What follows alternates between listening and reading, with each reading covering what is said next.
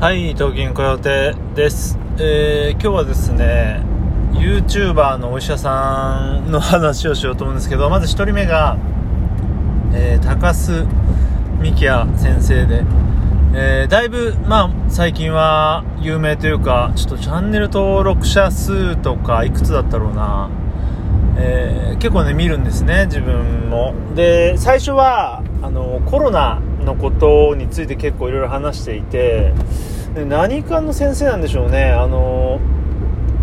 やっぱり高須クリニックなので基本的にはああいった美容整形系なのかもしれませんが確かあれですよね。お医者さんってあの何かの資格何かの資格ってなくて多分みんな同じように学ぶのでつまりはまあ、どの先生もある程度いろんなことにあの詳しいってことなのか、まあ、ああいったねコロナ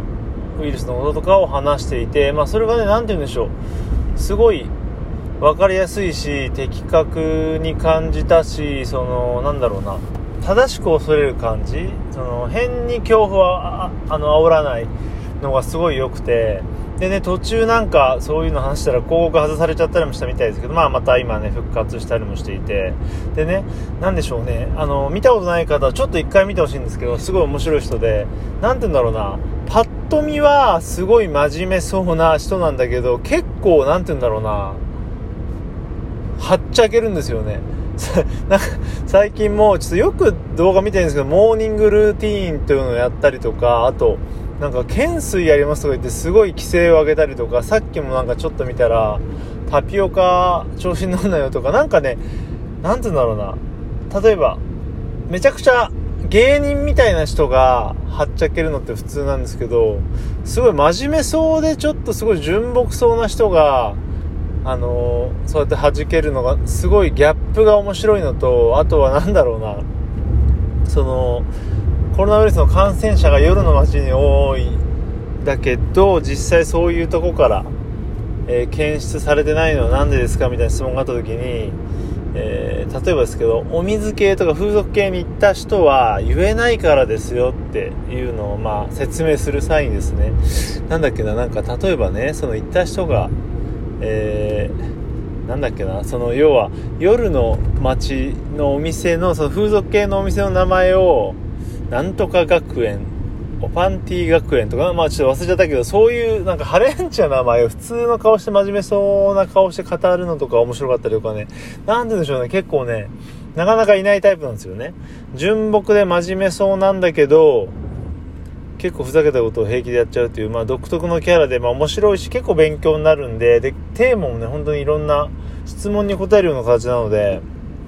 すごい幅広いテーマをやってるので美人は何3日できるって本当ですかとかね、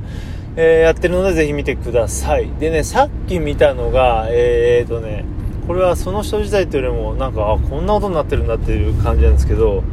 なんだっけなとろともり新先生みたいな、まあ、あの綺麗な、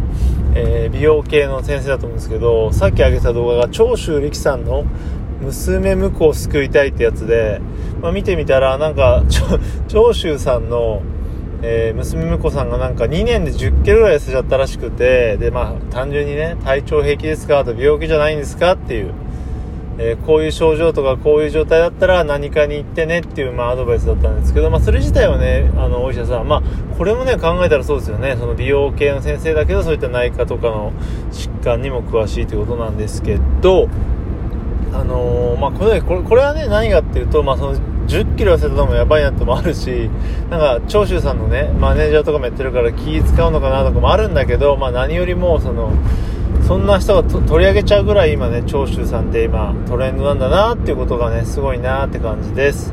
えーとまあツイッターは時の人ですけど YouTube チャンネルねどのぐらい、えーあるんでしょうか。チャンネル登録者数とかね再生数がね。ライガーさんがかなりすごくてねもう10万人あっという間にいっちゃいましたけど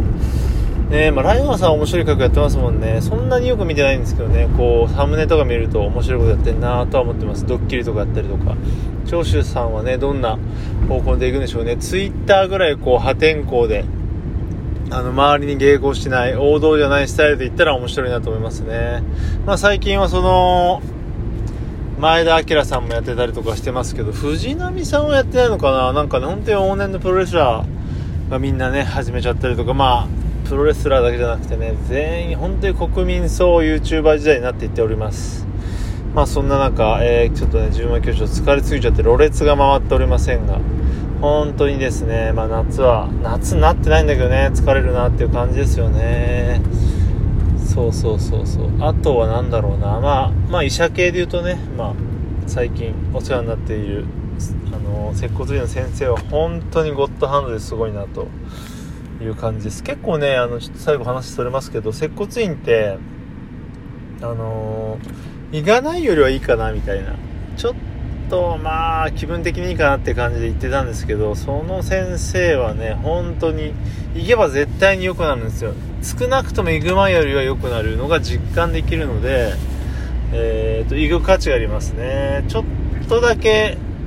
価格は高いんだけどでもねなんかこれ